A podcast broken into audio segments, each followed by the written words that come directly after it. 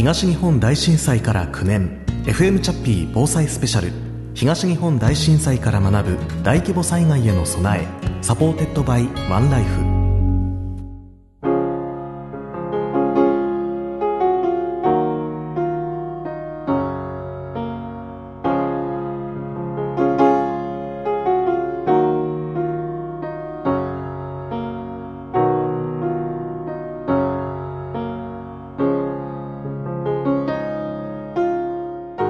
東日本大震災から9年になります。FM チャッピーは今年も入間市藤沢地区自主防災連絡会と共同で2月22日土曜日入間市立藤沢公民館で講演会を行い特別番組を収録しました。今年のテーマは東日本大震災から学ぶ大規模災害への備え命を守るために大切なこと。2011年3月11日大地震と津波そして放射能汚染により住む場所を奪われた福島県の人々。9年が経過した今も埼玉県に避難している人だけでもおよそ5万人と言われています。当然ながら当時の福島県内では多くの人々が避難所や仮設住宅での暮らしを余儀なくされました。しかし避難所や仮設住宅に入ったから安心安全とは限らないようです。そして災害に強い町を築いていくために必要なこととは何なのか。東日本大震災における福島県の経験や教訓から得た命を守るために大切なことを福島大学美島福島未来支援センター特任教授の天野和彦さんが話してくれました。ここからはこの講演会の模様をお送りいたします。司会は FM チャッピーパーソナリティの藤田悦子です。東日本大震災から9年。FM チャッピー防災スペシャル。東日本大震災から学ぶ大規模災害への備え。 Supported by ワンライフ。この番組は株式会社ワンライフ。ほか各社の提供でお送りします。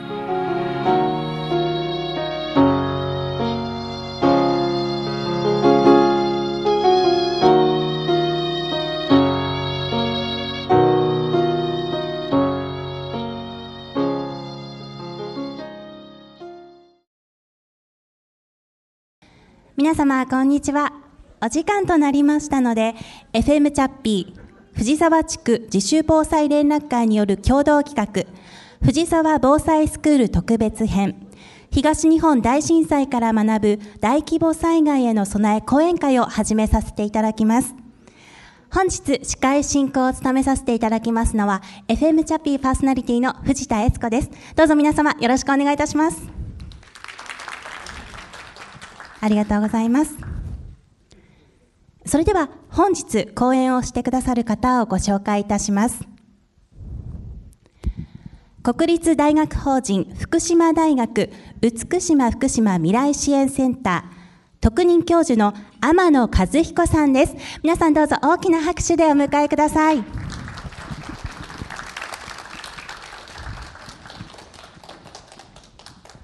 天野さん。はい。本日は福島からお越しいただきましてありがとうございます。いえいえ、あのこちらこそよろしくお願いします。はい、壁にもね、あの防災講演会の写真入りのポスターが貼ってますけど、はい、本物です。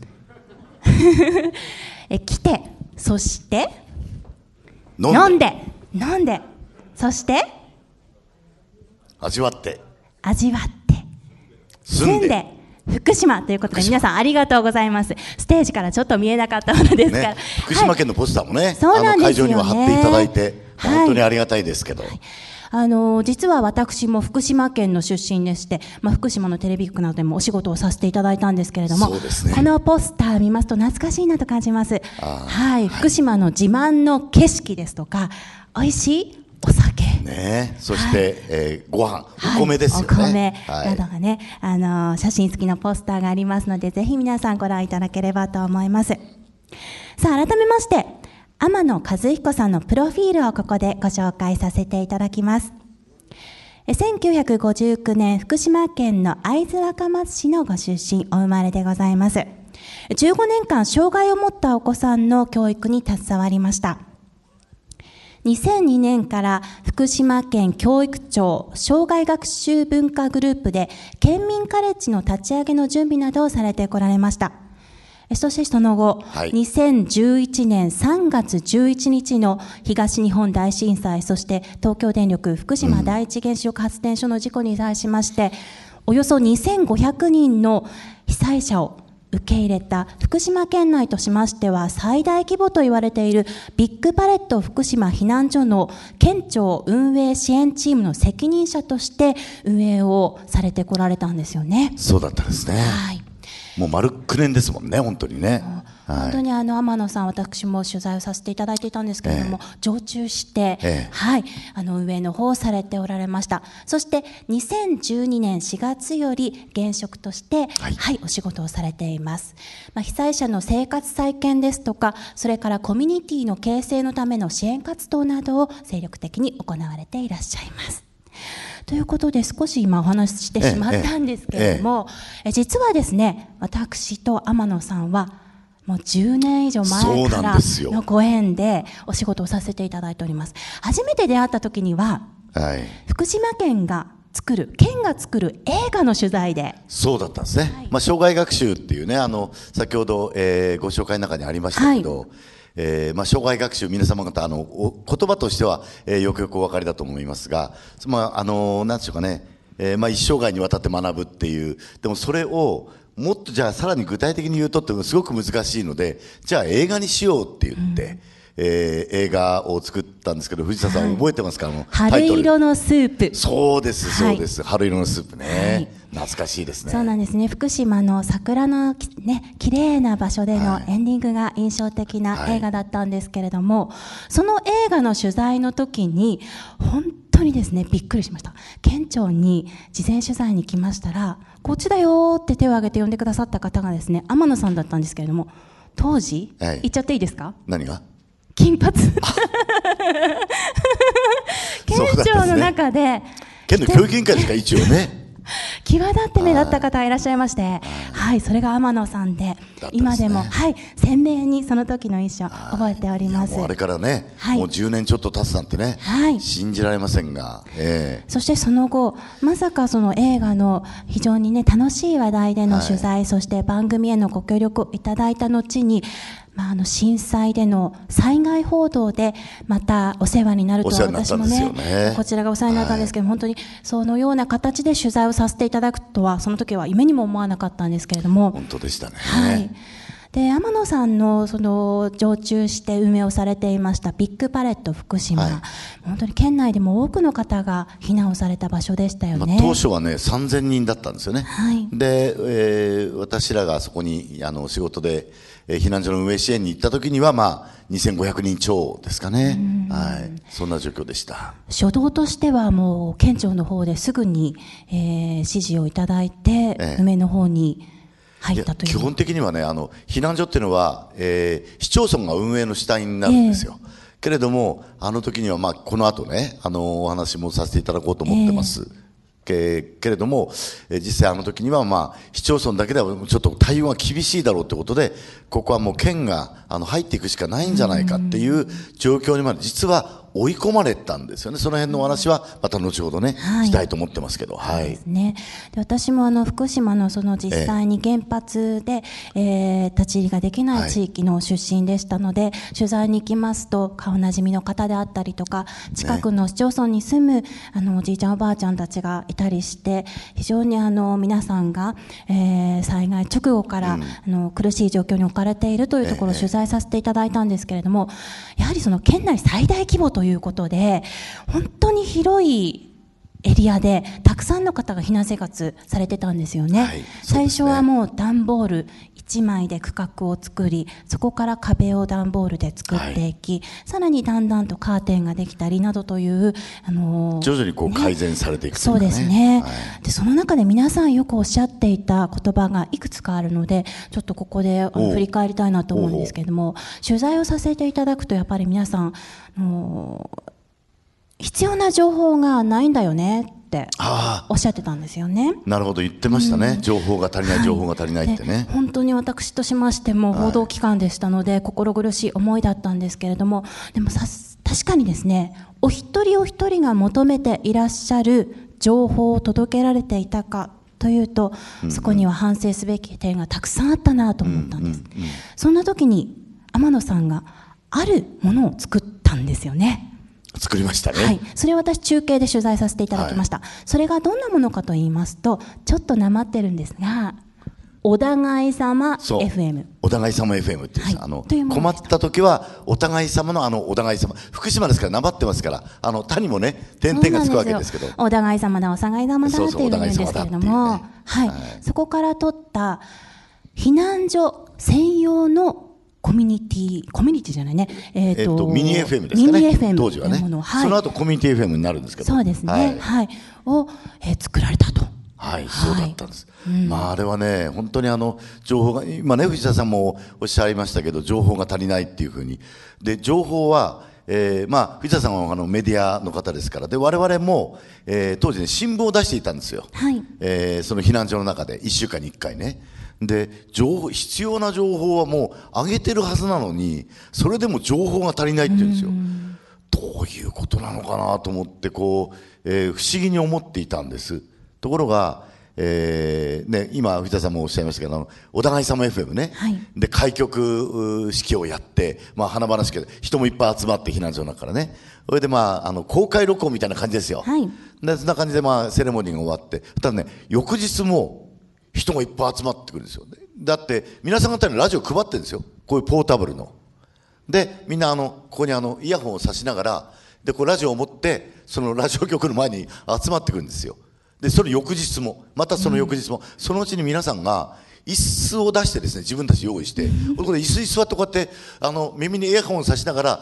これラジオ聞きながら見てるわけですよ。ちょっと皆さん想像するとおかしな光景ですよね。よね。だからあの時にね浜野さんいっぱい人集まってよかったですねって、まあ、よかったって言うけど、まあ、ラジオだから自分のところで聞けって話なんだけどなっていうそんな状況だったんですけどでもそのうちにそうかと思ったんです。それは何かっていうと、はい情報が足りないって言っていたのはあの情報あのなんですかね、情報って言っちゃうとなかなかやっぱ細かいところまで表現するのは皆さん方やっぱ難しくってつまりなんだろうあのぬくもりを感じたかったって話をしている人がそこにいるっていうぬくもりを感じたかったって。まあね、例えばあの、えー、ラジオっていうのは、まあ、テレビっていうのはほらこうリモコンのピッてやってこう離れてみますけどラジオっていうのはより大切な情報だとこうこうやってこう耳をあの寄せるじゃないですか。まさに。はいはいはい、うん、そうそうそう。だからそんなようにその近くで感じたかった。つまり我々はあの時にその情報、情報としてむき出しのままね、えー、こうお伝えするんじゃなくてそこにぬくもりを加える。情報を加温するって私言ってますけど。温めてお伝えするという。はいはいということが大事だ。だから、どこに、誰々さんはどこどこに避難してますよっていう、こう、住民の皆さんの言葉も含めて、あの、お名前も含めてですね、えー、お出ししたし、それから新聞も、えー、なるべくあの、町民の方々、うん、あの、市民の方々が、たくさん写ってる写真を選んで、わざわざそれを新聞に載せるとかですね、うん、それが、あの、ぬくもりを加えるってことなんだなっていうふうに、えー、気づくわけですよね。はいいろいろとですね、その皆さん、実際にそこで生活をされている皆さんの心に寄り添ったものをですね、生み出してこられた天野さんなんですけれども、ね、本当にあの、時を追うごとに皆さんが求めているものというのは変わっていくということを取材を通して私自身も感じました。その中でやはりプライバシーがないとか、はいはい、あとはだんだんと時を重ねていく中で、やるべきことはたくさんあるんだけれども、やらなければならないことはたくさんあるんだけれども、やりがいであったり、生きがいであったりをなかなか見つけられなかったり、ね、見失いそうになったりという方もいらっしゃいました。そのあたりをですね、天野さんにこれからじっくりと話をしていただきたいなと思っております。は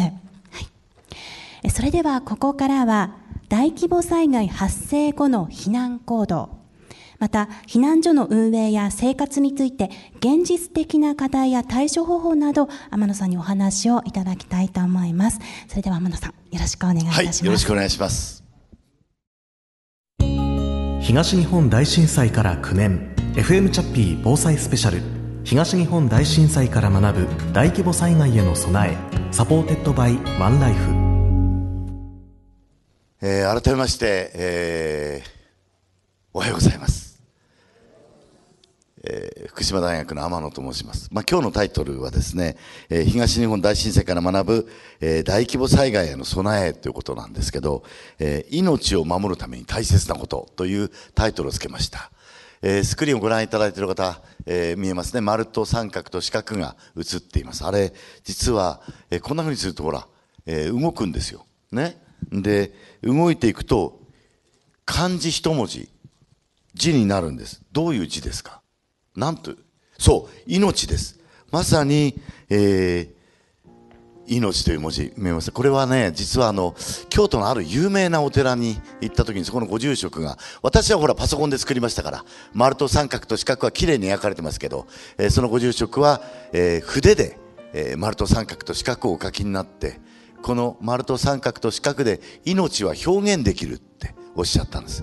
えー、この丸と三角と四角で宇宙は表現できるとおっしゃったんです。そのご住職にしてみれば、えー、命は宇宙だし宇宙は命なんだってそういうことをおっしゃりたかったんだろうなっていうふうに思っています。まあ当たり前ですけど、えー、命あってのものだねっていう言葉がありますね、えー、皆さん方も、えー、命がなければこの会場にまで足をお運びになることは難しいわけですし私も命があるからこうして今皆様方の前で今お話をすることができる。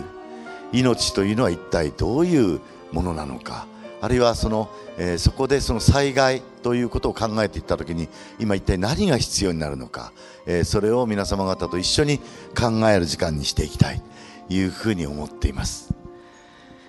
さあ、えー、文字が出てます「ものの防災から考え方の防災へ」って。これどういうことなのか、えー、いうことなんですが実は、えーまあ、防災の日、まあ、9月1日ですよね、えー、なんかにもよく報道をされますが、えー、ジャーナリストの方もですね、えー、まあ、防災の番組なんかをやったりすると必ず言われるのは、1日水何リットルで、ね、えー、食料は何日分で、3日分で、東日本以降は1週間分でっていうことを、えー、言われる。でも、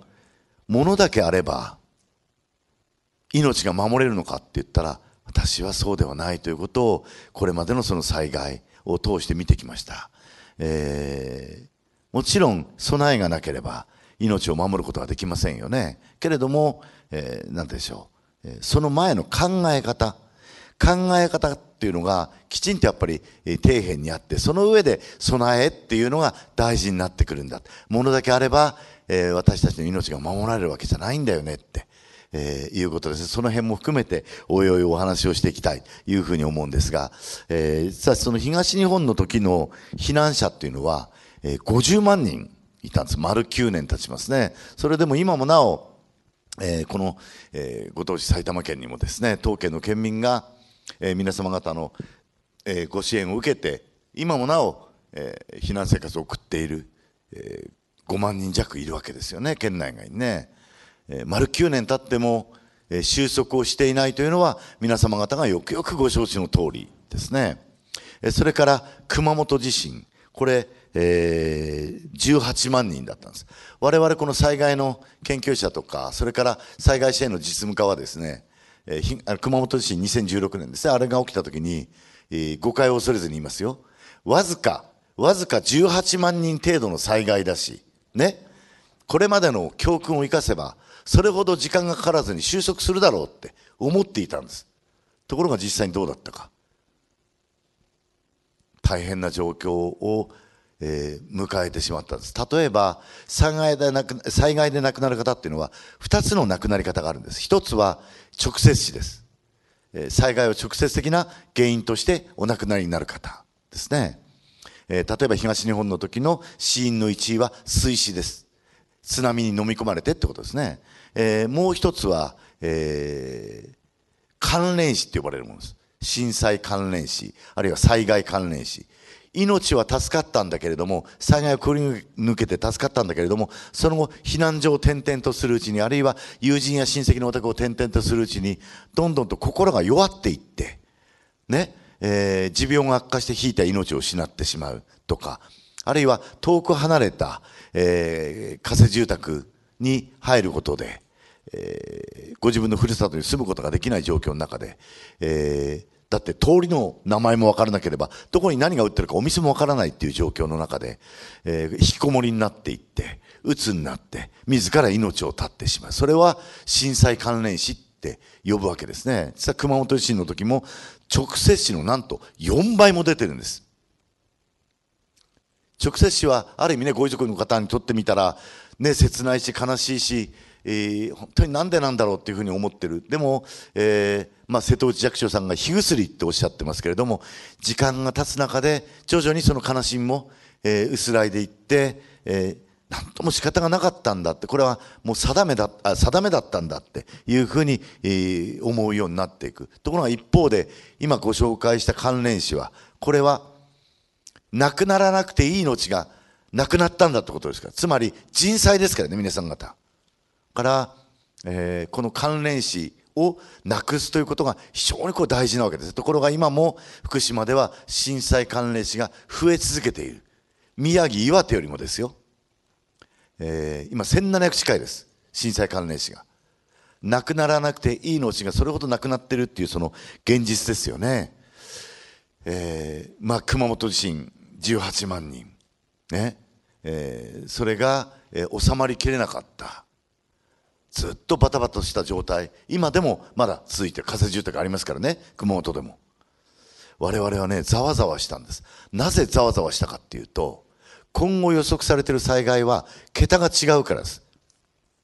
ご覧ください。首都直下は700万ですよ。広域災害の南海トラフにおいては950万ですから。